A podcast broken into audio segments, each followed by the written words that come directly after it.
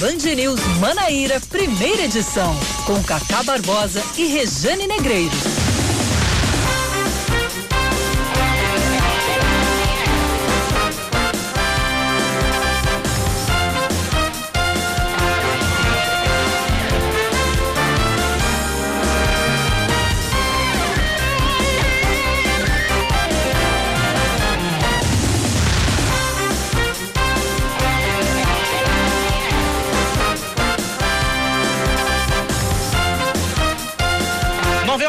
27 minutos em João Pessoa, 9 horas 27 minutos na Paraíba. Bom dia, bom dia, bom dia. Hoje é sexta-feira, que alegria, que alívio. Dia 11, 11 de dezembro de 2020, começando mais um Band News Manaíra, primeira edição comigo, Cacá Barbosa, e com ela sempre ela, Rejane Negreiros. Bom dia, Rejane.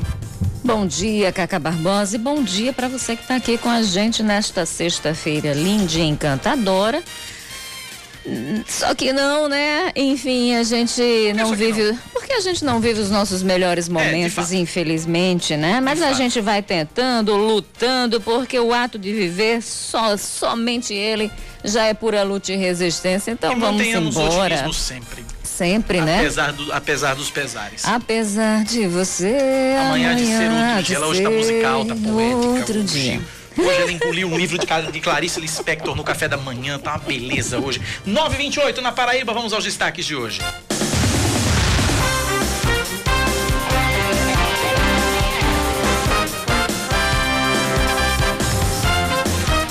A Defesa Civil de João Pessoa só vai permitir o retorno dos moradores de um prédio no bairro de Manaíra após a finalização dos reparos e a realização de uma nova vistoria. O imóvel foi interditado ontem e os habitantes receberam uma ordem de evacuação imediata após terem ouvido estalos e abalos na estrutura. De acordo com o Corpo de Bombeiros, foram constatadas irregularidades em uma das colunas, o que ocasionou rachaduras na edificação. Também foi feito o esvaziamento da caixa d'água que fica em cima do prédio para poder aliviar o peso sobre a estrutura. Hoje os bombeiros estão acompanhando a retirada dos objetos de alguns moradores do local. É, o senador paraibano José Maranhão, do MDB, volta à ventilação mecânica durante o tratamento do quadro de insuficiência respiratória ocasionado pela Covid-19. De acordo com o boletim médico que foi divulgado ontem, o parlamentar tem 87 anos, permanece na UTI do Hospital Vila Nova Star, zona sul de São Paulo. É, ele foi novamente entubado, né, um dia depois de ter passado a respirar sem ajuda de aparelhos. Zé Maranhão foi internado em João Pessoa dia 29 de, de novembro, né? Aí, após a realização do segundo turno das eleições, logo no finalzinho do dia ele foi internado. E depois né, apresentou febre, teve cansaço, aí precisou ser transferido. Foi transferido quatro dias depois para a capital é, paulista. A professora Célia Regina é nomeada pelo governador da Paraíba, João Azevedo, como a nova reitora da Universidade Estadual da Paraíba para o mandato 2021-2024. Ela e a vice-reitora, professora Ivonildes da Silva Fonseca, encabeçam a chapa que ficou em primeiro lugar na lista tríplice com 44,54% dos votos da comunidade universitária. O ato da nomeação está na edição de hoje do Diário Oficial do Estado. Pois é, João Azevedo respeitando o processo democrático é a escolha acadêmica, né? Que é o mínimo que se espera dentro de um regime democrático. Já quando a gente fala de UFPB e, e outras universidades federais, né? O ministro uh, Luiz Edson Fachin, do STF, Supremo Tribunal Federal, decidiu que o presidente da República não pode escolher um reitor que não esteja na lista tríplice enviada pelas universidades federais. A decisão não estabelece qual dos três citados deve ser o escolhido. Bem, Faquin se manifestou em uma ação da Ordem dos Advogados do Brasil que questionava a nomeação de Mirlene Damasio como reitora temporária da Universidade Federal da Grande Dourados, no Mato Grosso do Sul. O Faquin, na decisão, fala claramente em intervenção, tá? É, a, a, a Mirlene Damasio, ela foi escolhida pelo presidente Bolsonaro no ano passado e ela não estava na lista tríplice. Na Paraíba, Valdinei Gouveia estava. Né? Ele entrou com uma ação é, para impedir que outras, outras chapas se candidatassem. E aí ele estava mas ele não teve voto nenhum, porque foi feita uma consulta à comunidade acadêmica, mas essa consulta... Ele foi votado na comunidade acadêmica mas e essa votado nos conselhos. Essa consulta do ponto de vista prático, ela, na verdade é uma consulta, a, a, a reitoria faz ali a, essa consulta, né, ouve a comunidade ali era, como é, todo... E não deixa de ser uma lista tríplice, porque eram três candidatos. É, mas do ponto de vista prático, essa comunidade acadêmica, ela não tem peso. Quem realmente escolhe quem é o candidato é são os conselhos universitários, Consune, Concep, né? É São... por isso que está aí escritinho aí, ó. Exatamente. Na Paraíba, Valdinei Gouveia estava na lista tríplice formada quando foi feita a consulta junto à comunidade universitária da UFPB, mas não recebeu nenhum voto dos conselhos da instituição. Exatamente, exatamente. Mas a gente precisa avisar, porque a gente está em contato todos os dias com esse assunto, então a gente conhece. Quem está ouvindo a gente pela primeira vez não conhece. Então é importante dizer, ele estava lá na lista tríplice, mas não teve nenhum voto, zero voto. E é por isso, né, que uh, a gente está entrando nessa polêmica toda. Por isso que existe tamanha polêmica porque as duas primeiras chapas tiveram, acho que 48 e 47 votos, se não me falha a memória, e ele zero voto. Ele zero voto. Ele não foi votado não é nos isso? conselhos, não foi votado. O uso emergencial da vacina dos laboratórios Pfizer e BioNTech nos Estados Unidos está perto de chegar à população. Estados Unidos. Ontem, o Comitê Consultivo da Agência Americana Reguladora de Medicamentos recomendou a aprovação da dose contra o coronavírus no país. A expectativa é de que os últimos trâmites para a liberação aconteçam ao longo do fim de semana e a vacinação comece na semana que vem. A vacina já está sendo aplicada no Reino Unido desde terça-feira. E por aqui, Rejane Negreiros. Não tem, né? Não tem. Não tem. Não Já tem. fica calado porque é. não tem. Inclusive. Melhor resposta é o silêncio nesse momento. Porque... Inclusive, vários governadores, incluindo João Azevedo, né? Eles estão tentando comprar seringas. Alguns já compraram seringas. Hoje eu estava vendo uma entrevista sobre isso com um especialista da bio, bio, Biomac, enfim, de um laboratório da, na, e ele dizendo, olha, não adianta comprar seringa que não se encaixe que não, que não sirva para aquele tipo de vacina. É porque é nampola, né? Que nem ah, exatamente, porque senão vai jogar dinheiro fora. Ah, é. Ele estava dizendo, é melhor comprar logo a de cinco. É, é, e não uma outra de três, enfim. Ontem, ontem eu conversei, ontem eu conversei, inclusive essa conversa você ouvinte da Rádio Band News vai conferir amanhã sete da noite no Parimbu Gente com o secretário executivo Daniel Beltrame. E eu perguntei exatamente sobre isso. Tem seringa para aplicar? Ele disse que tem, o estado tá, tá, tá preparado para para as vacinas, tem o insumo, tem. Enfim. O Estado comprou, o né? O Estado comprou. E Paraíba pre... comprou, a Paraíba tem. E os estados, eles não precisariam tomar essas medidas, cada um é, é, é, é se levantando para tentar se articular nesse sentido, né, para garantir essa vacinação, se houvesse desde cima, desde vindo lá Ministério da Saúde, um plano estratégico mas não tem plano estratégico por parte do Ministério da Saúde, mas né? Até tem um rascunho, né? Que saiu, né, meio, saiu meio que na pressão, né? Depois daquela reunião com os governadores, é, né? Mas, tem, mas, mas na, é, na, prática mesmo não tem, sabe? Por é exemplo, rascunho, né? a, a Pfizer disse, olha, Brasil... Tem vacina. Nós temos vacina. E o Brasil calado. Aí o que foi que aconteceu? A Pfizer não vendeu para o Brasil, começou a vender para outros aí depois, países. Aí depois daquela pressão toda da reunião dos governadores é que Foram acordaram para Jesus. Aí, aí, a vacina, aí a Pfizer disse o quê? Fica na, vai para o final da vai fila agora, fila, bem. agora. então a gente só tem, no, no, no, caso, a vacina da AstraZeneca, que é essa, que tem, existe esse compromisso, esse acordo firmado, né? É. E. Que ainda não, tá, que ainda não tem a, a comprovação ainda, né? Ainda. ainda e a Coronavac. Que também não tem a comprovação científica. Mas já pode estar tá, tá sendo lá é, trabalhada no Butantan, é, que é da Sinovac. Só, só esperando o sinal verde, da, só. só. esperando o final, os últimos testes para. E aí eu conversei também com o Beltrame, eu lembro que. E, e, eu perguntava, mas, mas a gente não tem que, de repente, se manifestar começar a, a, a, a, fazer pedido nesse sentido, porque quando sair o pedido já está garantido, quando sair a autorização. É. O, o Beltrame diz, olha, é o lógico, mas não estamos na era do lógico. É, só da logística. Nem essa. Nem essa. Nem essa. Infelizmente. Fato é que a gente só tem uma vacina que é da Pfizer. Né? Vacina comprovada, todos os testes, tudo a gente só tem a da Pfizer. O Resumo resto, da ópera. É, e, e, e prio, acabou-se. Vamos falar de esportes agora. O meia Marcelinho Paraíba é confirmado como novo, como novo treinador do 13 pro ano que vem. Sossegou, não vai mais jogar, vai treinar o 13. Se bem que de repente der na telha dele entrar em campo, é capaz dele entrar. No fim do mês passado, aos 45 anos, o jogador interrompeu a aposentadoria para tentar evitar a queda do Galo para a Série D do Brasileirão, mas não adiantou. Entre os nomes que Marcelinho deve, contra... deve contar no elenco estão o do goleiro Jefferson, que já renovou o contrato, o zagueiro Ítalo e o atacante Felipe Alves e o lateral direito Polegar também devem ficar no clube. Já o lateral esquerdo Gilmar, o lateral direito Gustavo e o atacante Neto Baiano não seguem na equipe em 2021. 9:36.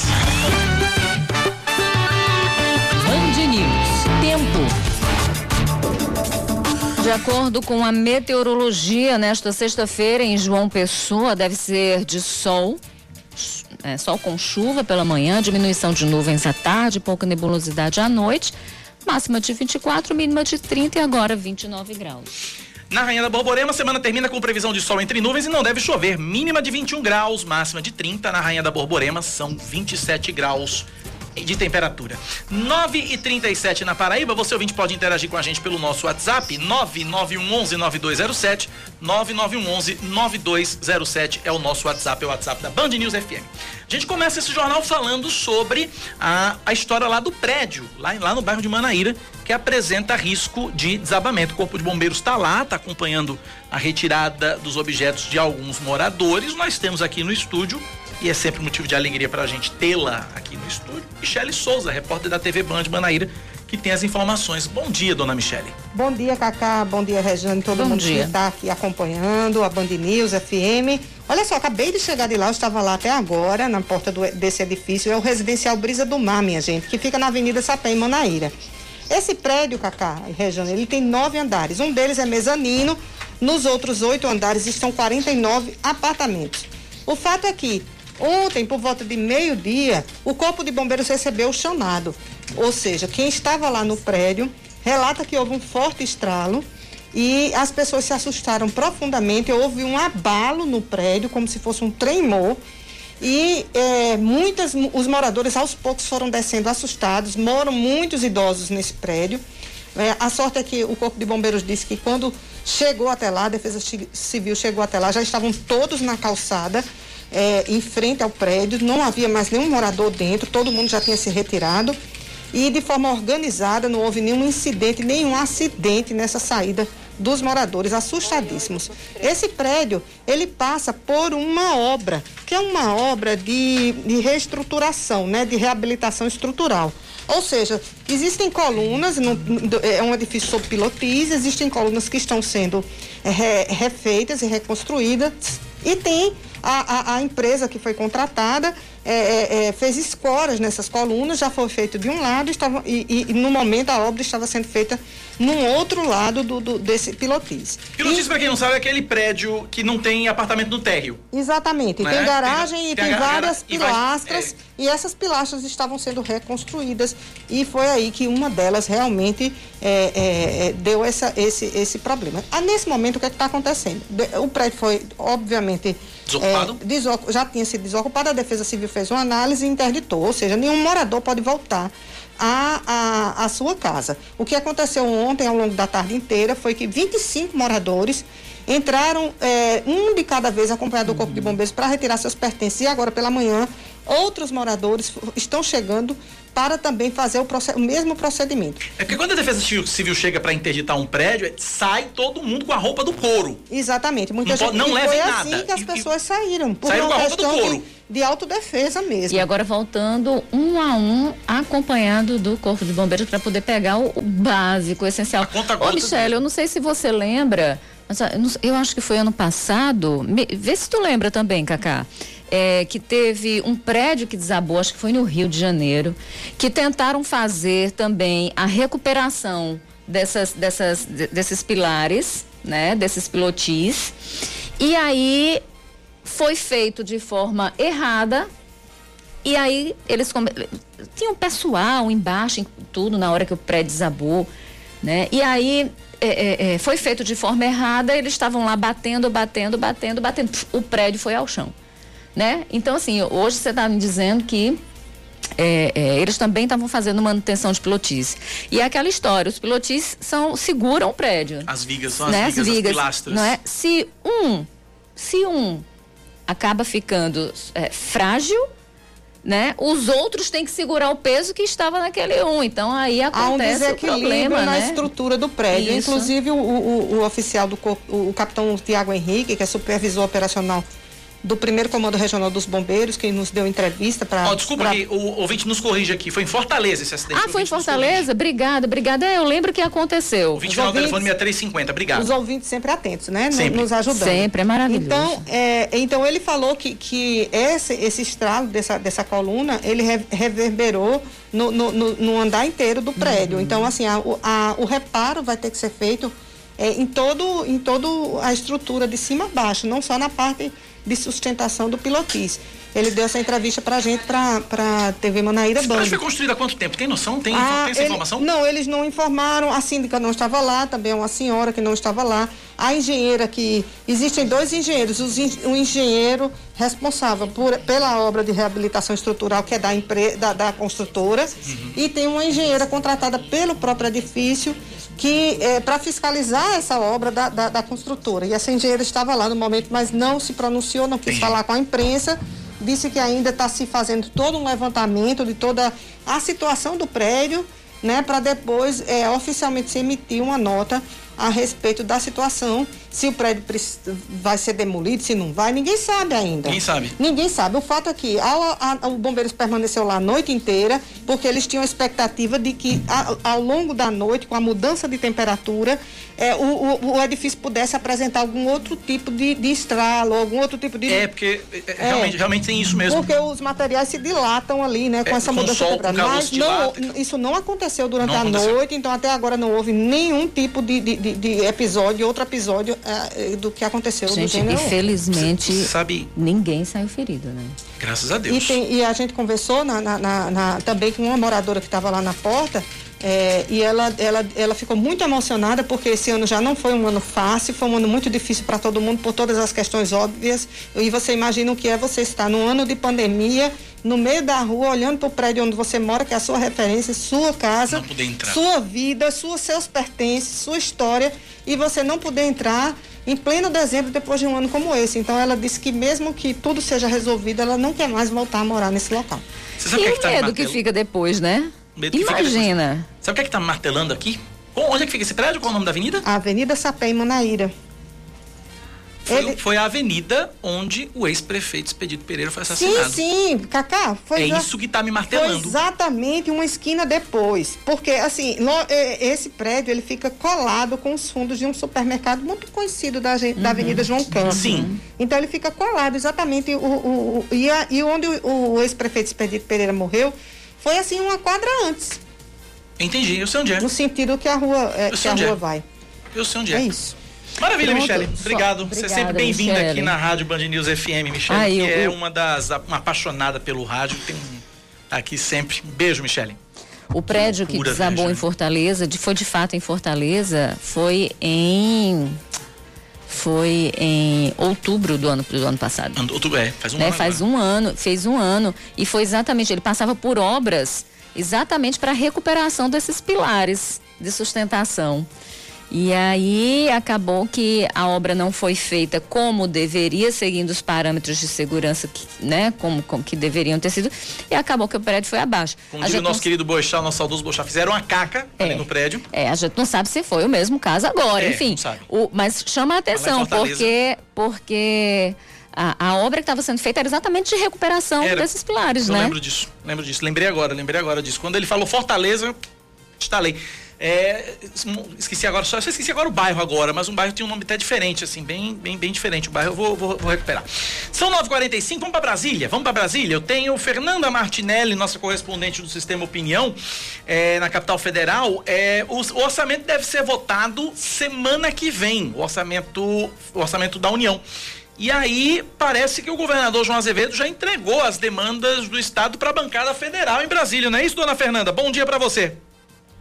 Olá, bom dia, Cacá, bom dia, Rejane e a todos que acompanham a Rádio Band News FM Manaíra. Pois é, o governador já fez a entrega das principais solicitações do governo do estado da Paraíba. Essa entrega foi feita através do secretário executivo da Secretaria de Representação Institucional aqui na capital federal. Embora o principal foco de, da maioria dos prefeitos e governadores seja a saúde, o governador também priorizou questões como o centro de convenções e também a segurança hídrica do Estado. Nós conversamos com o secretário Adalto Fernandes, da Secretaria aqui de Brasília, e ele falou sobre a entrega dessas emendas aos parlamentares da bancada federal paraibana. Vamos acompanhar.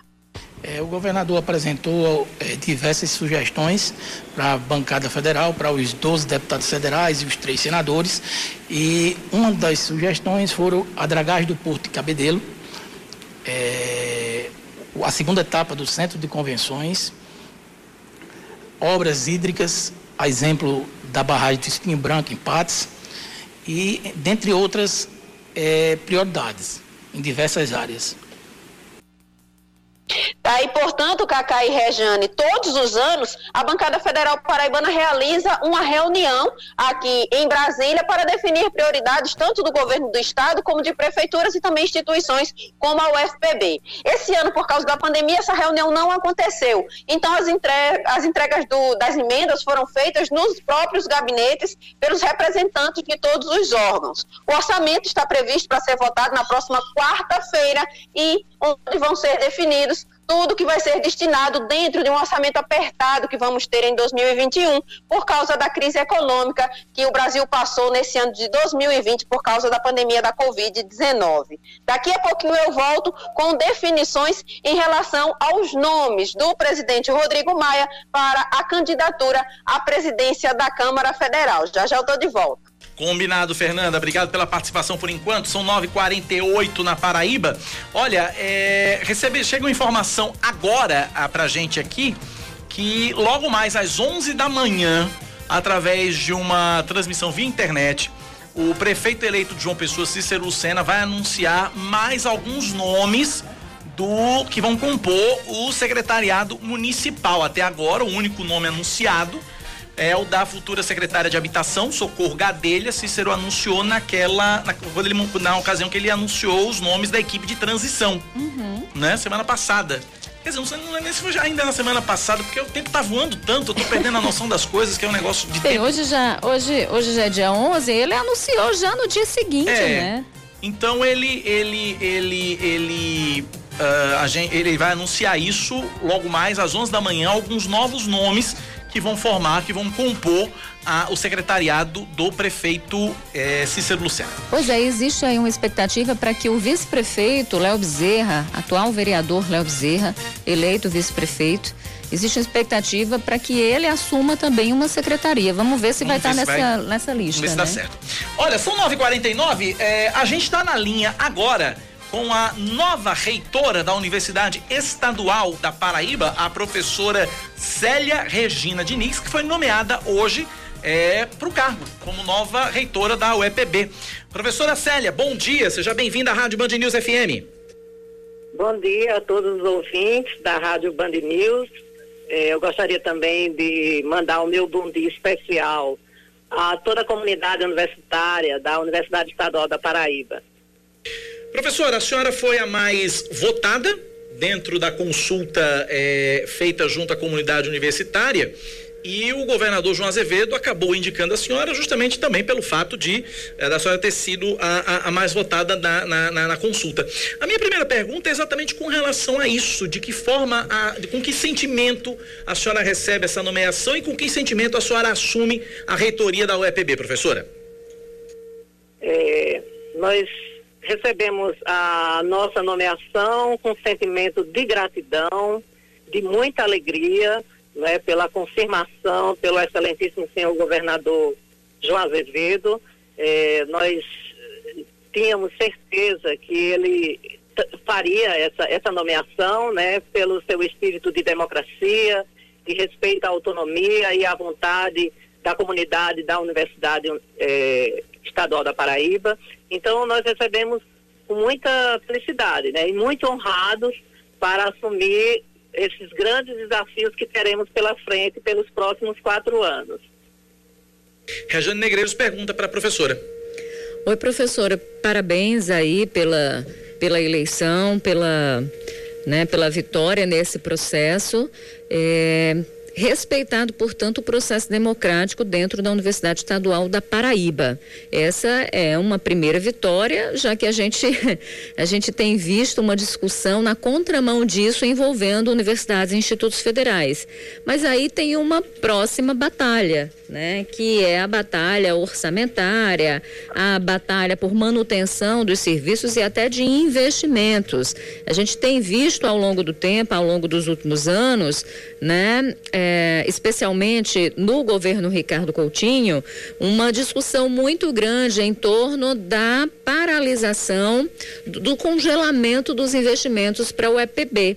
E aí eu queria que a senhora falasse um pouco disso, a expectativa para a partir de 21, né? Como que deve ficar essa esse diálogo com o governo do estado, com o governador João Azevedo, o que, que a senhora espera do orçamento, né, já agora na sua gestão?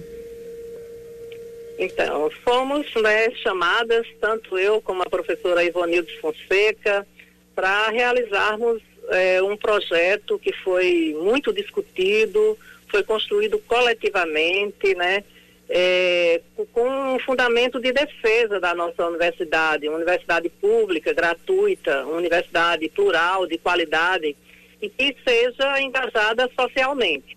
Então, nós temos ciências, é, ciência dos desafios que nós vamos enfrentar pela frente, temos uma grande missão de consolidar todos os avanços que foram obtidos até aqui, mas também teremos o desafio de enfrentar as dificuldades que sabemos que existem, né? É, e sabemos que também é, começarão a existir no decorrer do caminho. É, atualmente nós estamos vivendo um tempo muito difícil, né? particularmente quando se trata de perda dos, dos direitos trabalhistas, dos cortes na educação brasileira, é, gerando muitas dificuldades no desenvolvimento de pesquisas científicas, Além disso, a gente tem o, o contexto da pandemia da Covid-19, né?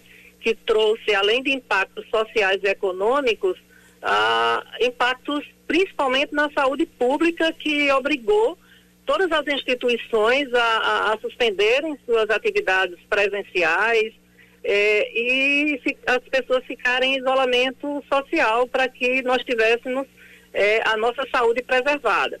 Então, tudo isso é, fez com que as instituições buscassem soluções excepcionais. E esse é um desafio que nós temos que continuar, né? A buscar soluções criativas, soluções solidárias para enfrentar a crise é, da pandemia, né? Exigindo da UEPB uma atualização, uma inovação de procedimentos administrativos, tudo isso para é, enfrentar essa nova agenda. Então, é, esse é um dos desafios. O outro desafio que você colocou aí é uma questão que nós temos, que é uma pauta urgente de uh, é, negociar com o governo estadual o descongelamento das nossas progressões, né, que foi é, congelada pela de, a Lei 10.660 de, de 2016, é, pelo governador Ricardo Coutinho, e de lá para cá, nós tivemos um descongelamento em 2017 e estamos ainda com os nossos vencimentos é, congelados de 2017 para cá, né? Continuamos. Então, é, é, é um, uma situação complexa, porque nós temos é, tanto servidores técnicos como docentes que não conseguem progredir na sua carreira, né? Nós temos, por exemplo, professores que terminaram já seu doutorado, há mais de três anos, ou há cerca de três anos, e não conseguiram ainda progredir e, e, e nem, de repente, é, participar de alguns editais de, de, pesquisa, de inovação, por não terem ainda conseguido é, ser reconhecido na instituição o título de doutor. Então, é, é, é um, um, um, desafio urgente, né? mas nós temos, é, com o governo João Azevedo, uma abertura muito grande é, muito diálogo, então nós temos certeza que vamos conseguir resolver essa questão do desbloqueio das nossas progressões. A questão da, da, do nosso orçamento é um, um, uma, uma questão que a gente também vai, vai discutir, não é? Porque nós precisamos é, investir muito na pesquisa, na parte do ensino de graduação, pós-graduação, na extensão e desenvolver o nosso trabalho em prol do, do, do Estado da Paraíba. Então, são muitos desafios realmente que nós temos pela frente, além também da, da atualização do nosso plano de cargos, carreira e remuneração, mas temos é, certeza que o Estado estará conosco é? e nós é, estamos é, juntos e juntas para defender a autonomia da nossa instituição, Universidade Estadual da Paraíba. Professor, eu sei que a senhora está numa correria danada, mas eu quero Exatamente. inicialmente lhe agradecer. Preciso liberar a senhora. Teríamos outras perguntas a fazer, mas eu vou já convidá-la no ar para a senhora conversar conosco no, de forma mais demorada e a gente discutir os assuntos da UEPB. Mas a priori eu quero agradecê-la pela atenção conosco e com os ouvintes da Rádio Band News FM e parabenizá-la pela, pela nomeação. Desejar sucesso à frente da UEPB, professora. Eu é que agradeço a participação. Com certeza teremos outros momentos onde a gente pode discutir com mais calma, né? Todas as questões relativas à Universidade Estadual da Paraíba e relativa ao desenvolvimento do nosso Estado. Então, muito obrigada pela participação e obrigada também pelo desejo, desejo de êxito à nossa gestão para os próximos quatro anos. Muito obrigado, então. Tá aí a professora, nova reitora da Universidade Federal, da Universidade Estadual da Paraíba, professora Célia. São nove e. Quase 57. que me achará, né? É. Quase misturou meu nome com o da minha irmã. pois é, pois é, porque ela, ela é a, a professora Célia Célia Regina. Regina. E aí você. Pegou é, Célia Regina e Regina Célia. Pois é, sotrou, misturou, foi. É verdade. Até, até, até deu nó na minha cabeça aqui. Até deu nó na minha cabeça justamente por isso. Porque eu sei que. É, enfim. Mas tá aí a professora Célia Regina. Sorte e sucesso pra professora. 9h57, intervalo, a gente volta já.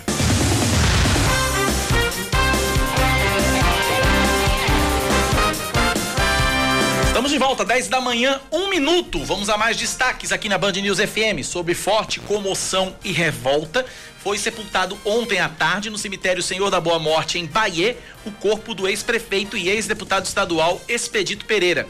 Apesar da pandemia, uma multidão se despediu do médico, que foi assassinado a tiros anteontem, enquanto caminhava em uma calçada perto de sua residência, no bairro de Manaíra, em João Pessoa. O corpo do político foi velado na sede da Prefeitura de Bahia, que foi administrada quatro vezes por ele. O crime está sendo investigado pela Polícia Civil da Paraíba e nenhuma linha de investigação foi descartada. De acordo com imagens de câmeras de segurança, um homem em uma moto seguiu o político e atirou duas vezes contra ele. É, e pelas imagens, Cacá, chegou, atirou, saiu, ou seja, se falou em latrocínio, mas não me parece que, que pelas imagens a, o, o, o é. assassino fosse roubá-lo, né? Porque não manifestou nem a saída da moto, né? Inclusive, eu, eu, eu estive conversando com, com gente que entende de, da questão da, da de segurança e tudo mais e gente que até trabalhou na polícia. E essa pessoa me disse o seguinte, Cacá, pode, escreva o que eu estou dizendo. O, o, isso, isso a pessoa me disse, uhum. não sei o que eu estou dizendo. Escreva o que eu estou dizendo. Essa pessoa que atirou não tem experiência no mundo do crime. É o porquê? Você nota, ele diz, você nota que ele demora, depois que ele atira, ele demora para sair, ele né? demora para sair porque ele é, a impressão que passa nas imagens, isso essa pessoa me dizendo, é que ele desliga a moto, ele para, a moto desliga, ele atira e ele leva um tempo para guardar a arma, ligar a moto e, e ir embora. É. Um assassino profissional, ou, entre aspas, né, ou alguém mais experiente, digamos assim, né, teria sem desligar a moto. Atirado quase Atirou, que andando ainda, né? É, atirado quase ou parado, atirado, engatar primeiro e ir embora. Então ele demora um pouco. Então aí já dá para eliminar algumas, algumas possibilidades aí de, de, de, de, de, suspeitas. Algumas, algumas, suspeitas com relação a esse crime. Foi alguém que trabalhou na polícia, um especialista de segurança que me contava isso. E realmente você observa nas imagens que ele leva um tempo mesmo para dar Agora, partida na moto embora. É interessante, a filha do, do Expedito Pereira diz: para mim foi crime encomendado e crime político. E a polícia, claro, também está trabalhando com essa com linha de investigação, né? Existem outras possibilidades e tudo mais. Mas de repente, é, é, se foi mesmo uma execução, alguém, no, no sentido de que alguém contratou alguém para fazê-lo pode ter contratado alguém que não tivesse é, é, essa experiência, sei lá, digamos, enfim. Ou, uma, ou de repente foi pra, pra, pra, pra, na base do faça você mesmo. Também. Enfim, né? vamos. A, a, gente, a gente precisa de. Ou o fato é que houve um assassinato. E ele né? está sendo investigado pela polícia. Sem chance de defesa, chance inclusive, de defesa. Da, da vítima, um senhor de 72, 72 anos. anos. E a polícia está investigando. Em breve devemos ter aí alguma novidade a respeito desse crime, até porque o governador, né, João Azevedo, Determinou. pessoalmente disse: eu quero que, que, que investiguem isso com todo rigor e tal e tal. Por se tratar o expedito não só de, de, de, um médico conhecido e tudo mais, mas de um homem público com uma carreira política, né? Extensa. Consolidada e extensa. Vamos seguindo. Vamos lá. Olha. A ANAC, Agência Nacional de Aviação Civil, deve instaurar um procedimento administrativo contra a empresa de táxi aéreo NHR Limitada, que teve uma aeronave apreendida em Catolé do Rocha, fica no sertão paraibano. E nessa aeronave foram encontrados simplesmente 752 quilos de cocaína. Para você ter ideia do, do valor disso, 30 milhões de reais. Mas não é pouco dinheiro, não. É muito dinheiro, é muita droga né, encontrada nesse táxi aéreo lá no município de Catolé do Rocha. A agência solicitou à empresa dados da aeronave, né, rota, tripulação, carregamento, planejamento de combustível, entre outros, para em seguida apurar se houve alguma infração às normas da aviação antes de abrir o processo. É, a apreensão da droga foi registrada anteontem, né? O quadro o, e quatro suspeitos foram presos em flagrante. Então, além do processo criminal de investigação pela polícia com relação a essa questão da droga, tem essa questão aí administrativa feita pela própria ANAC, né? Para entender aí o que houve nessa nesse táxi aéreo. A Paraíba tem 16 casos suspeitos de reinfecção pelo coronavírus, de acordo com o secretário estadual de saúde, Geraldo Medeiros. Anteontem, o LACEN, Laboratório Central de Saúde Pública da Paraíba, confirmou o primeiro caso no Brasil. Trata-se de uma profissional de saúde residente em Natal, no Rio Grande do Norte, e que trabalha na Paraíba. Cacá, tem muita gente, não sei se isso aconteceu com você, quando eu postei esse assunto, muita gente dizendo, ah, mas eu conheço gente reinfectada. Sim. Ah, mas o deputado tal já, já teve duas vezes.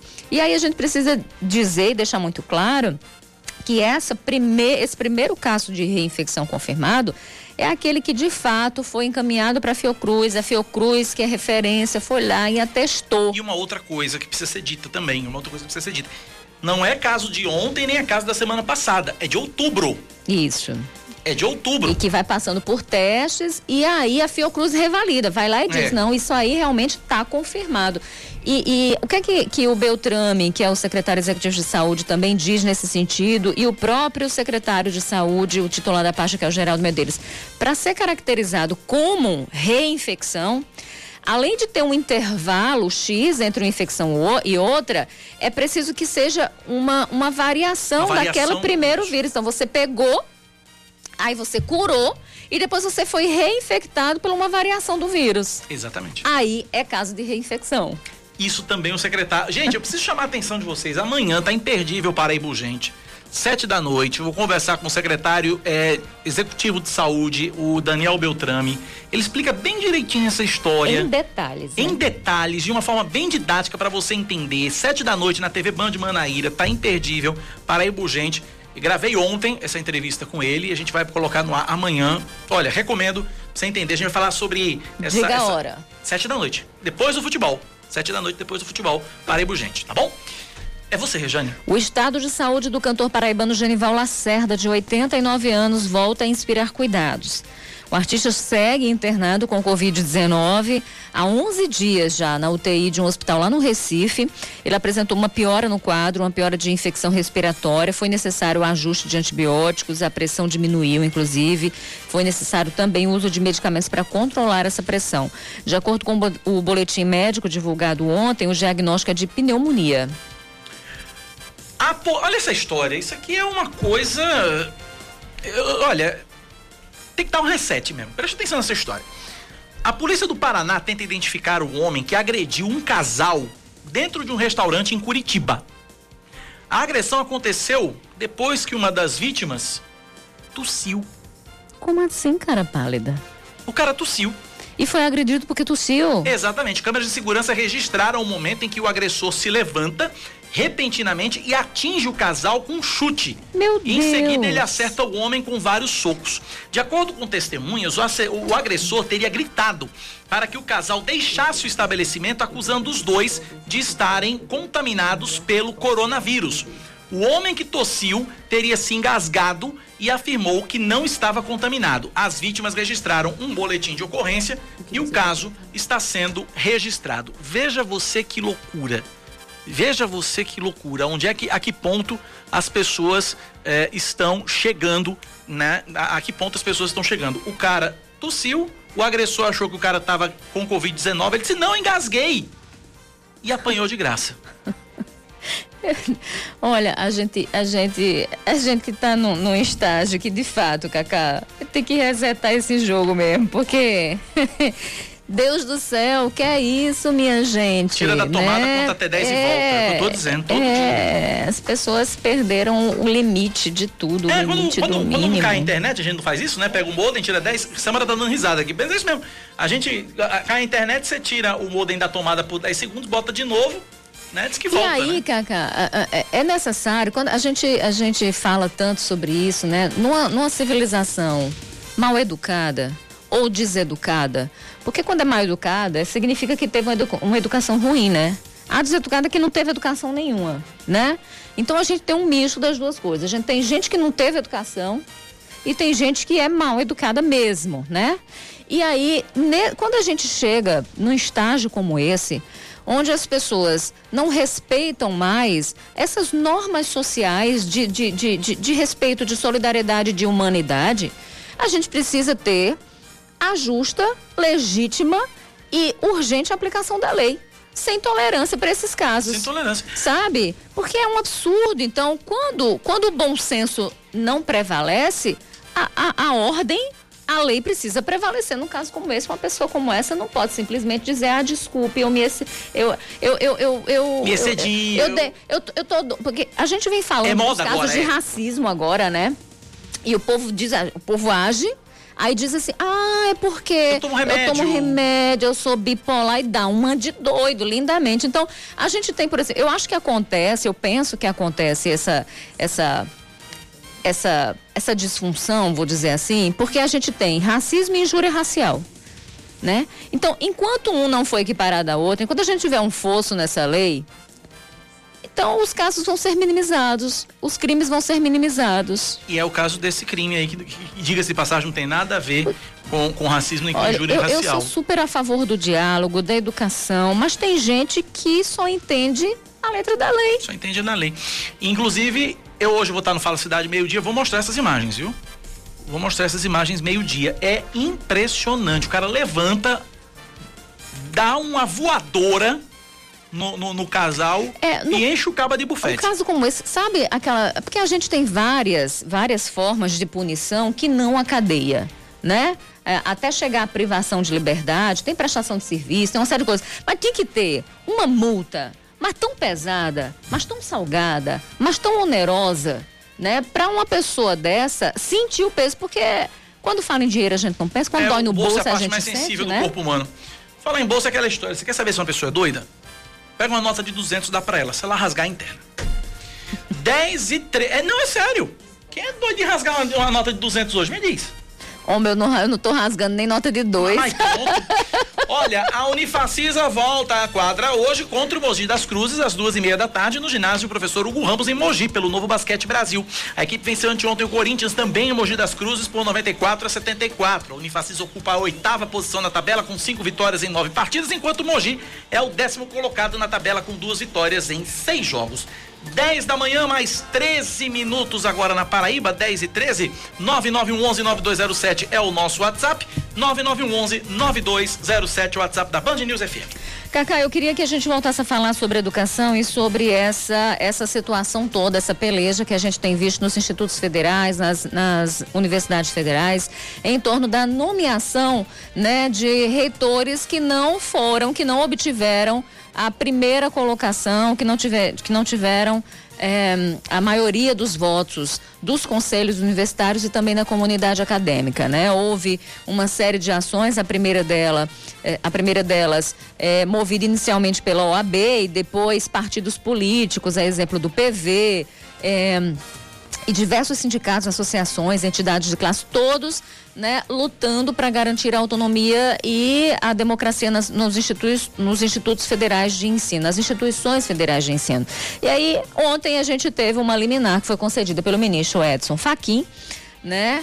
que é um relator da ADPF, que na verdade que, que é isso, que é uma, é uma arguição de descumprimento de preceito fundamental. E o que foi que, que o, o Faquin disse? Olha, o presidente precisa nomear aqueles indicados na lista tríplice. Mas não só isso, é, aqueles que têm, que deve, que, que, que, receberam voto, aqueles que foram votados pelos conselhos universitários. Né? É uma liminar, obviamente, é uma, é uma dentro de uma luta muito grande, é uma batalha vencida, precisa passar pelo plenário ainda. Mas ah, quando a gente vê, eu conversei com vários professores da universidade mais cedo. E ainda ontem, quando saiu essa, essa decisão do Faquin, e o que eu percebo é que existe uma grande expectativa hoje na UFPB é, é, de que é, haja o cumprimento dessa decisão do, do Faquin. Um dos professores, o Marcelo Sitkovski, me disse o seguinte, aspas, Esperamos que seja restabelecida a normalidade democrática, respeitada a vontade da comunidade acadêmica que decidiu pelas propostas que foram apresentadas pela professora Terezinha e pela professora Mônica. Então, qual é o entendimento hoje desses professores? É que essa decisão recai diretamente sobre a UFPB, porque fala que para ser nomeada as pessoas que estão na lista tríplice tem que ter pelo menos tem que ter pelo menos sido votada pelos colegiados máximos nas universidades e não foi o que aconteceu é com o, o, com a Universidade Federal da Paraíba e com o professor Valdinei Veloso. E aí a, a decisão de Faquim, né, diz que é, é, ela, ela acaba deixando dúvidas, né? É, primeiro, vai ter efeito imediato? Vai, vai interferir na UFPB? né? Então, é, o, o que acontece, ela deixa dúvidas por conta da data. E o Diário Oficial da União, no dia 4 de novembro, presidente Jair diz o seguinte: o presidente Jair Bolsonaro, presidente da República, resolve nomear a partir do dia 11 de novembro de 2020, Valdinei Veloso Gouveia, professor da Universidade Federal da Paraíba, para exercer o cargo de reitor da referida universidade com mandato de quatro anos. Então, esse decreto é do dia 4 de novembro. E a nomeação a partir do dia 11. Então existe esse vácuo, né? Você tem a nomeação publicada dia 5, valendo a partir do dia 11, e essa ADPF, é, da qual eu falei e que o Edson Fachin se manifestou, é, é do dia 6. Então qual é o entendimento? Um dos entendimentos que ela veio antes do dia 11, portanto pega o Valdinei. Mas mas o entendimento da Procuradoria da UFPB, do procurador doutor Carlos Otaviano Mangueira, é diferente. A gente entrou em contato com ele, ele disse que, aspas, a decisão da ADF 759 de Faquim não alcança o ato de nomeação do reitor da UFPB e que não há qualquer insegurança jurídica em relação a essa nomeação. A gente tentou também falar com o Valdinei, ele está numa reunião, se colocou à disposição para gravar com a gente, após uh, o fim desse encontro, mas o fato é, nós temos agora uma guerra de interpretações. Há quem diga que a decisão pega o Valdinei e a procuradoria diz que não pega. Então quem vai decidir é o colegiado. Né? A gente vai, então, a gente vai aí é, é, ainda acompanhar essa peleja, né, dos professores que estão, que tiveram primeiro lugar que foram eleitos, mas que não foram nomeados. E aí a gente está com uma dessas professoras agora, na verdade a professora Terezinha, né, a professora que foi a mais votada, a mais votada tanto na comunidade acadêmica como, no como, nos conselhos. E os conselhos, na verdade, Cacá, eles referendaram a opinião, a decisão da comunidade acadêmica, né? Isso. E aí a gente está com ela na linha, vamos conversar um pouco com ela sobre isso. Só lembrando para você que a gente também entrou em contato com o professor Valdinei ele está em reunião, mas disse que logo após a reunião fala com a gente. Professora Terezinha, bom dia. Bom dia, bom dia, Rejane Medeiros, Cacá Barbosa e todos os ouvintes, não é, da Band News, nós estamos à disposição. É, verdade, Pronto, primeiro eu queria saber como foi que a senhora é, recebeu essa decisão do Faquin. É uma liminar, né? Ainda precisa esse assunto precisa ser levado a plenário, mas como é que a senhora recebeu essa decisão do Faquin? É, recebemos com muita alegria, não é? E ficamos com expectativa não é? de já de imediato fazer valer é, essa decisão dele. Na verdade, nós é, eu vou fazer o seguinte, professora Terezinha, eu vou refazer, vou, vou pedir para refazer o contato com a senhora, a ligação está muito ruim a gente não consegue compreendê-la, a gente vai refazer o contato com a professora Terezinha para a gente poder ouvi-la né, a respeito desse assunto que a Rejane levantou e que nós já trouxemos aqui na abertura do jornal. Enquanto a gente refaz o contato com a professora Terezinha, a gente segue aqui com algumas participações no nosso WhatsApp 991119207. Bom dia, eu não consigo entender como é que os políticos paraibanos dizem que a saúde vai muito bem no nosso estado e eles próprios não têm coragem de usar. Adoecem vão logo para São Paulo. É a lei do dinheiro, né? Teve dinheiro, pagou. Quem não tem, que pague o pato. É, exatamente. Agradecer aqui o Alexandre Souza no Gás, o que tá ligado todo dia aqui na Band News FM. Beijo. Mandando um beijo pra você, Rejane. Beijo. Uh, também aqui, bom dia, Cacá Rejane. Quando é que a Prefeitura de João Pessoa vai fiscalizar as medidas contra a Covid-19? Por que não proíbe as bebidas alcoólicas? Tá propondo lei seca, ouvinte. É, Belo Horizonte e São Paulo proibiram. Quando vai proibir novamente o estacionamento da Orla? Será que só vai fiscalizar quando não tiver mais vaga de UTI? Guilherme do Jardim Cidade Universitária. Obrigado, Guilherme. Um abraço para você. Refizemos o contato com a professora Terezinha. Ela tá na linha com a gente agora. Professora? Estou na linha. Pronto, professora. É, Regiane, quer refazer a pergunta? Pois não. É, professora, ah, como a senhora recebeu a decisão liminar do Edson Fachin, né, o ministro Edson Fachin, do Supremo Tribunal Federal, sobre a questão da escolha dos reitores das, das universidades federais, que, segundo Fachin, deve seguir lista tríplice? É, recebemos com bastante alegria, não é, expectativa também de que realmente seja solucionado o mais brevemente possível, inclusive o caso aqui da Universidade Federal da Paraíba. Porque além da lista tríplice, né, que ele fala, ele relata também a questão da necessidade de que todos que vão na lista tríplice é, terem sido votados. E, no fato, o reitor que foi empossado na UFPB, ele não teve nenhum voto é, na consulta realizada nos conselhos máximos da universidade. Então, lá neste conselho, nós tivemos 51% dos votos e tivemos, na consulta prévia da universidade, mais de 9 mil votos, né? e o professor é, empossado teve apenas 916 votos, que corresponde a pouco mais de 4% da comunidade acadêmica.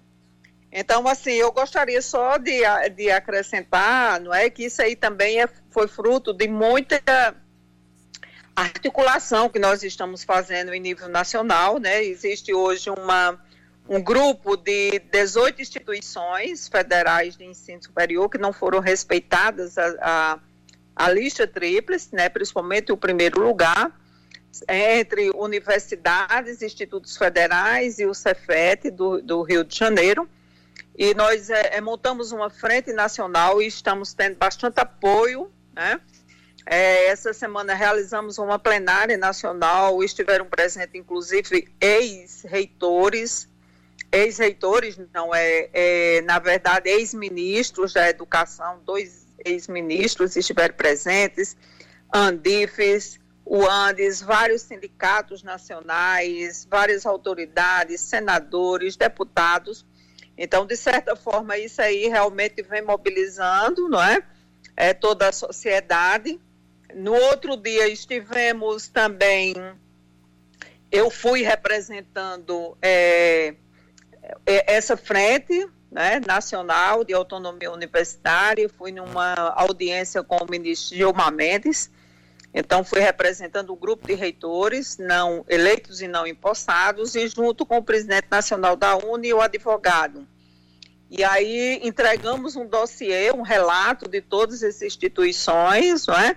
que apesar de terem mudanças entre um processo e outro, existe uma coisa que nos une, que é, é o desrespeito à vontade da comunidade acadêmica. Então, nessas universidades não foram realmente nomeados os primeiros lugares, o que realmente pode ser até legal, né? Em alguns aspectos se fala sobre isso, mas é, essa legalidade ela se esbarra também a partir do momento em que a Constituição Federal ela fala né, do respeito que se deve ter à autonomia universitária, né, sob ponto de vista didático, científico, obviamente, mas patrimonial, administrativo também. Então, esta é uma discussão é, bastante profunda. É tanto que até 2019, praticamente é, todos os presidentes, eles respeitavam esta, essa lista, né, o primeiro da lista, apenas homologava, apenas colocavam é, e davam posse àquele que tinha sido escolhido pela comunidade. E de 2019 para cá, né, então assim, pouco mais de um ano, um ano e meio, é, já são 18 instituições que não foram respeitadas né, a legitimidade de cada um é, escolher aquele ou aquela não é, que considera importante né, para fazer a gestão da universidade. Então, é, nós imaginamos que essa atuação né, e essa movimentação dos, dos processos, vários processos, ela decorre muito dessa movimentação nacional.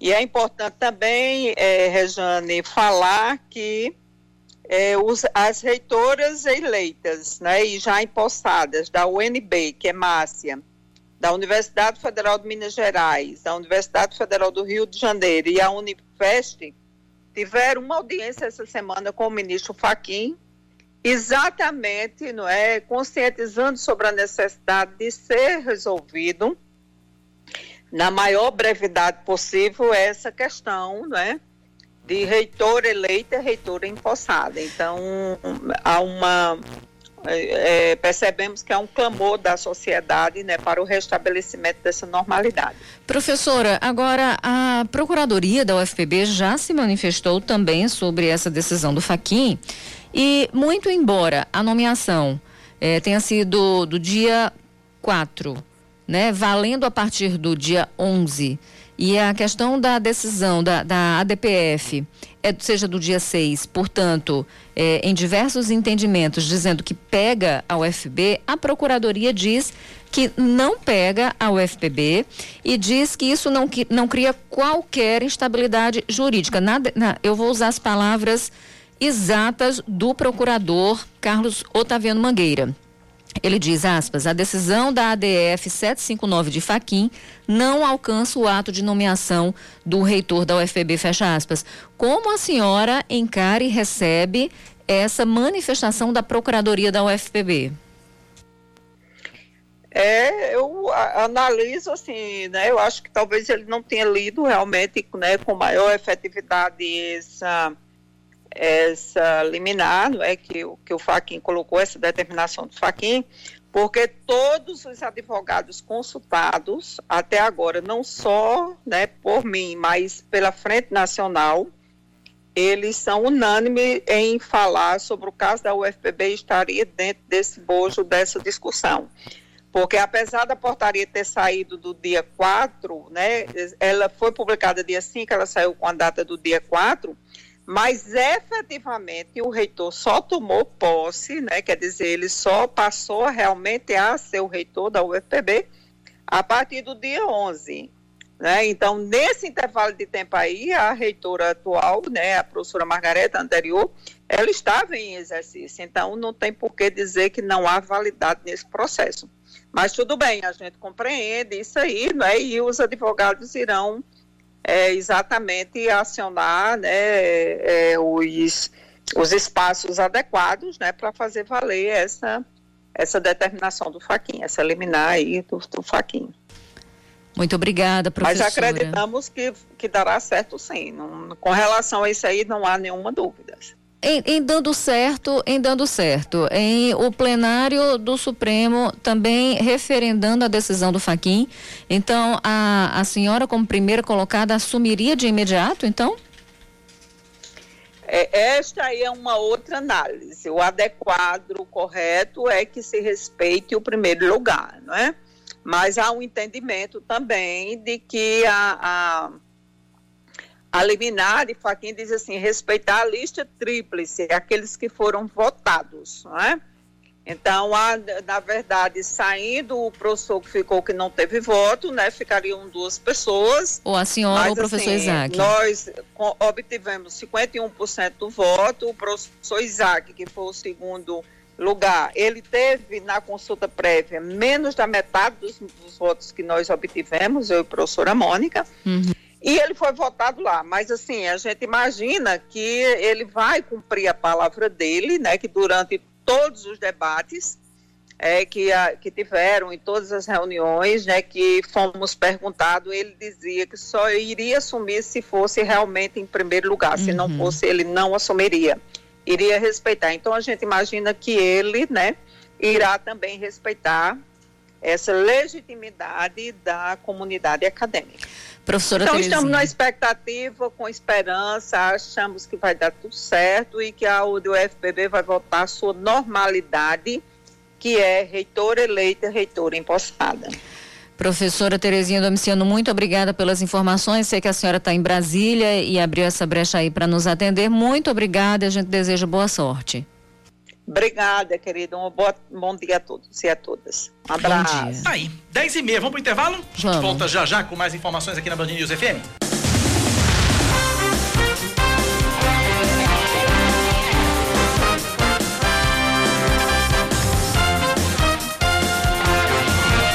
10 horas mais 34 minutos na Paraíba, 10 e 34 Seguindo com mais destaques para você aqui na Band News FM. A defesa de Coriolano Coutinho, irmão do ex-governador Ricardo Coutinho, ingressa com habeas corpus no Superior Tribunal de Justiça. O recurso foi impetrado ontem à tarde, um dia depois que Coriolano foi preso preventivamente na Operação Calvário pela segunda vez em menos de um ano. De acordo com o Ministério Público, Coriolano Coutinho violou a medida cautelar de monitoramento eletrônico que foi imposta em decisão do Tribunal de Justiça do Estado da Paraíba. É isso aí, a gente vai seguindo aqui com outros detalhes, outras informações para você. A Câmara de João Pessoa anunciou a suspensão do atendimento presencial por tempo indeterminado, incluindo as sessões e as audiências. De acordo com a mesa diretora, a medida é uma consequência do crescimento dos casos de Covid-19. Atualmente, o índice de transmissibilidade da doença é de 1,3 ou seja, cada 100 pessoas infectadas pelo coronavírus contaminam outras 130 pessoas. Isso tinha baixado, tinha ficado menos de um, né? Era, Cacá? E aí voltou a subir. Ainda não foi definido se a posse dos vereadores, ah, o prefeito, a do prefeito, a do vice, marcada para o dia 1 de janeiro, vai ser presencial ou por videoconferência, porque na verdade Jorge Brito, o desembargador Jorge Brito, que é presidente hoje do TRE, ele disse o seguinte: vai ficar a cargo de cada juiz eleitoral ali responsável, né? Decidir como é que vai ser. Em Campina Grande, a história já está definida, aqui em João Pessoa falta essa, essa definição. Não, em João Pessoa a, a, a diplomação vai ser só impressão mesmo. O, só impressão, né? O, o, eleito que, que, o eleito que vá no site do TRE e imprima o seu diploma. É, e aí a, a gente não tem ainda uma definição da posse, né? É, a definição é da posse, exatamente. A definição é com relação à posse. Uh, e é, e é, exatamente essa informação que vem agora. O Tribunal Regional Eleitoral da Paraíba resolve não realizar a cerimônia de diplomação dos eleitos em João hum, Pessoa. Tá Devido à pandemia, o prefeito eleito Cícero Luceno, o vice Léo Bezerra, os 27 vereadores eleitos e os suplentes vão ter que imprimir os respectivos diplomas em um site disponibilizado pela Justiça Eleitoral na próxima quinta-feira, dia 17. Em anos anteriores, a entrega dos diplomas sempre ocorria em locais grandes devido à quantidade de políticos e apoiadores. Esse ano não vai ter nada disso. Esse ano não vai ter matéria mostrando, não, porque não tem como, não, não tem, tem imagem, não imagina tem a solenidade. imagina você ir na casa do, do imagina você ir na casa de Cícero Lucena. Prefeito, a gente, aqui, a gente vai aqui fazer a imagem do seu imprimindo seu diploma aqui. Não, não rola, não, não rola. Eita, nós. Vamos lá, seguindo. É, vocês da imprensa que lutem. É. Olha, o Ministério do Desenvolvimento Regional liberou mais de 61 milhões de reais para execução do canal Vertente Litorânea aqui na Paraíba. O sistema adutor vai integrar bacias litorâneas com as águas do eixo leste do projeto São Francisco, disponibilizadas no Rio Paraíba, depois de abastecer o reservatório Epitácio Pessoa em Boqueirão. As obras são executadas pelo governo do estado com recursos da União. Até o momento, 79,67% das obras já foram concluídas. Cerca de 631 mil habitantes eh, em 37 municípios paraibanos devem ser beneficiados com o canal. A pesquisa Poder Data Band analisa o conhecimento dos brasileiros sobre os presidentes da Câmara e do Senado e a avaliação sobre eles. Entre os entrevistados, 81% já ouviram falar ou conhecem bem o senador Davi Alcolumbre. Já o deputado Rodrigo Maia soma 95%. Dos que disseram conhecer Rodrigo Maia, 32% rejeitaram o trabalho do presidente da Câmara e 38% consideram regular. Ao todo, o deputado é aprovado por 21% dos entrevistados. Já o presidente do Senado, Davi Alcolumbre, é desaprovado por 37% da população. A avaliação regular ficou em 40% e ótimo ou bom somam 12%. Esportes, Rejane. Vamos lá, trazendo para você as notícias do esporte. A justiça italiana, em segunda instância, confirmou a condenação do atacante Robinho a nove anos de prisão. Assim, o brasileiro fica mais perto de ser apontado como culpado no caso do estupro coletivo que ocorreu em 2013, quando jogava pelo Milan. Robinho e o amigo dele, o Ricardo Falco, que responde ao mesmo processo, devem recorrer da decisão. Se isso acontecer, o caso segue para terceira instância sendo a última chance de absolvição do jogador. Enquanto aguardam a decisão final, que pode levar mais, mais três anos, os réus continuam em liberdade. 10 da manhã, 39 minutos agora na Paraíba, 10 e 39 Vamos voando literalmente a Brasília mais uma vez. Fernanda Martinelli de volta aqui com a gente. Fernanda, como é que tá a história aí? Como é que tá o moído, a resenha da eleição para a presidência da Câmara dos Deputados? Estamos de volta, Cacá. Pois é, como você bem definiu, tá um moído mesmo, viu? Porque a briga tá grande, principalmente depois do lançamento do nome de Arthur Lira como sendo taxado candidato do presidente Jair Bolsonaro à presidência da Câmara. Com isso, a pressão aumentou para que Rodrigo Maia defina qual será o nome que vai ser candidato em seu lugar com o apoio dos partidos que estão na sua base aliada. Esses partidos são Democratas, que é o partido do próprio Rodrigo Maia, MDB, PSL, PSL PSDB, Cidadania e PV. A gente vai falar um pouquinho como é que fica esse jogo, mas antes eu quero chamar a fala do presidente Rodrigo Maia em relação à escolha desse nome que vai substituí-lo. Vamos acompanhar. A Câmara precisa continuar livre, livre da interferência de, dos outros poderes. Eu acho que é, é disso que nós estamos falando, construir um nome que sinalize e que é, possa unificar a maioria da Câmara que pensa assim, que respeita a relação com o Poder Executivo, que respeita a relação com o Poder Judiciário, mas que vai fazer parte desse grande movimento da qual eu liderei nos últimos dois anos, que é o movimento da Câmara Livre, livre de interferências e livre do enfraquecimento da nossa democracia e a favor da sociedade brasileira, onde toda a sociedade brasileira esteja representada na Câmara de Deputados.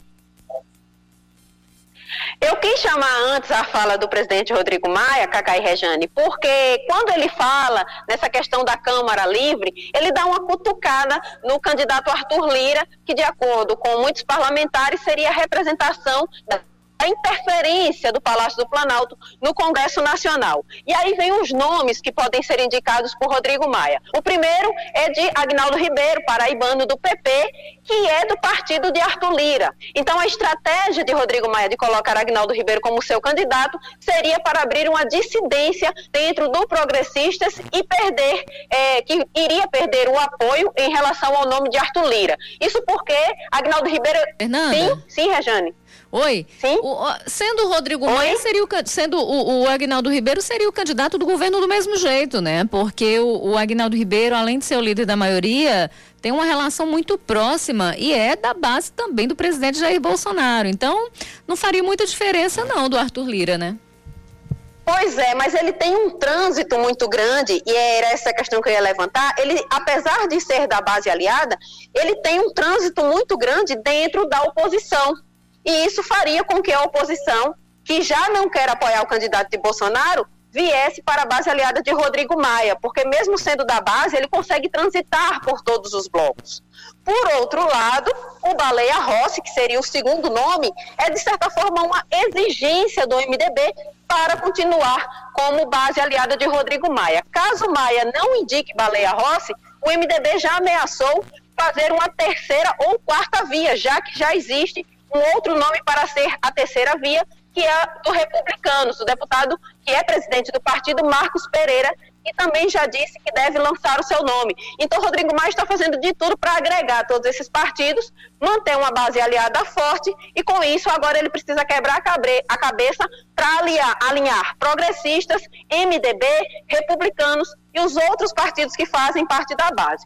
Hoje ele tem reunião em São Paulo com todos esses partidos para definir qual será o nome. E a próxima semana já é de expectativa, porque com a definição do nome, aí sim começa efetivamente a campanha eleitoral para saber quem será o novo presidente da Câmara Federal, Cacai Rejane. E a, e, a, E aí, Fernanda, é, só para a gente não perder o fio da meada, é, essa a gente já percebe lá no Senado que pode haver aí existe uma sinalização na verdade de, de repente do progressista se aliar ao MDB, o MDB que é a maior é, bancada da casa. Então a gente sabe que o MDB, obviamente, por ser maior, né, e por conseguir aí fazer, conseguindo na verdade fazer uma articulação boa com outras legendas, pode retomar aí a presidência do Senado.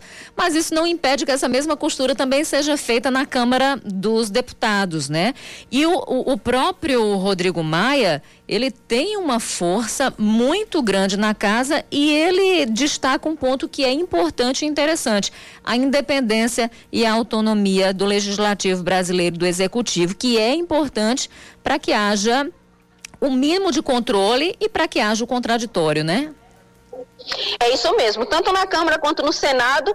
Na Câmara, com Baleia Rossi, no Senado, com Simone Tebet, o MDB vai procurar buscar essa vaga na presidência ou pelo menos na mesa diretora. Agora, a dúvida é se tanto lá como aqui vai ser feita aliança para que o PP apoie o MDB com esses dois nomes ou se o PP vai realmente se dividir e vai brigar pelo nome de Agnaldo. Rodrigo Maia está sendo pressionado, também está pressionando Agnaldo Ribeiro, que não queria se dispor com o partido, mas que é o nome mais cotado, e a decisão deve ficar realmente ou para o final do dia de hoje ou para o início da semana que vem. Perfeitamente, Fernanda. Obrigado pela participação. Bom fim de semana. Até segunda.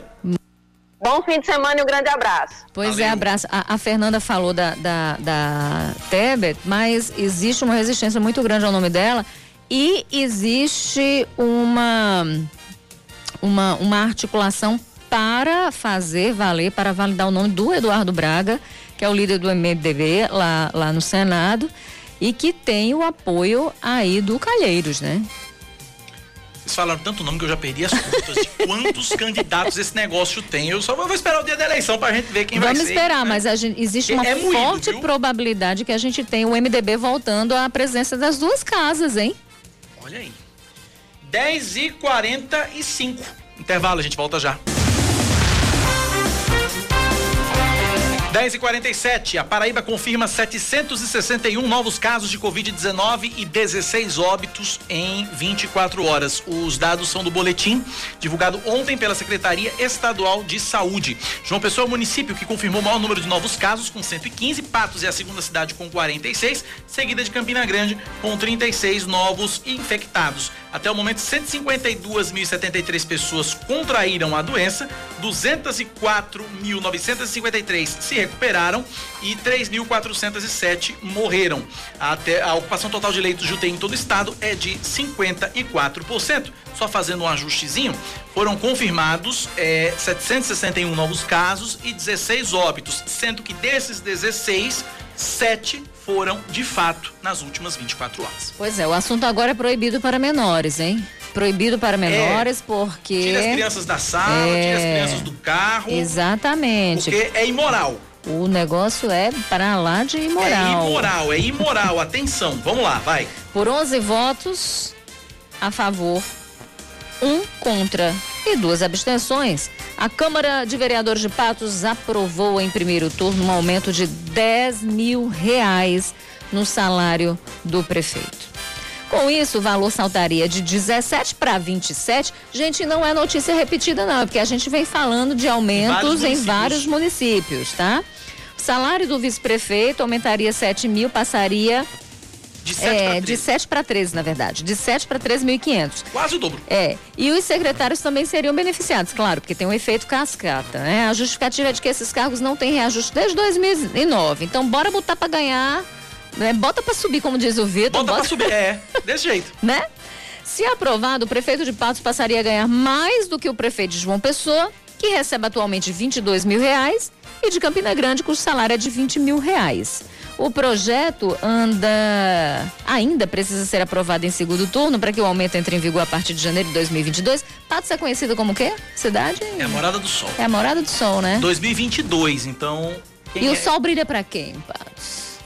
Para a população aqui não, não, não, é, não, né? não, de forma O prefeito de Patos, o prefeito eleito de Patos, Nabu Vanderlei, não foi eleito, né? Ele ganhou, tirou na loteria, né? É, tirou na loteria, né? E agora é vexatório, é escandaloso. É escandaloso. É de um escárnio sem precedentes. Esses vereadores, né, agindo também em conluio com o executivo, porque claro que isso passa pelo executivo. Claro.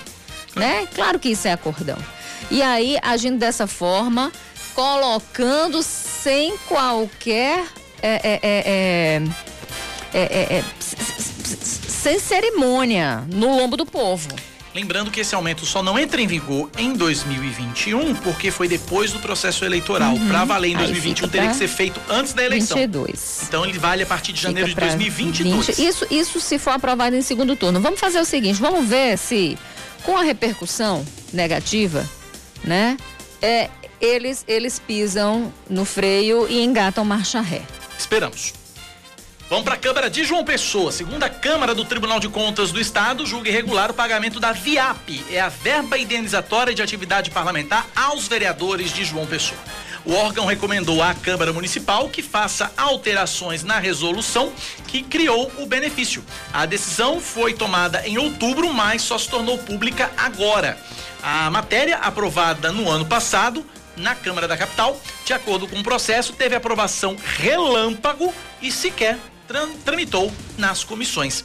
Ah, dos 27 vereadores de João Pessoa, apenas três rejeitaram o recebimento da VIAP, fixada em 7 mil reais. São eles: Marcos Vinícius, do PL, Bruno Farias, do Cidadania, e Tiago Lucena, do PRTB. Esses disseram: eu não quero saber de VIAP, não quero verba indenizatória. Os outros 24, todos receberam. Pois é. E aí você percebe o compromisso de cada um.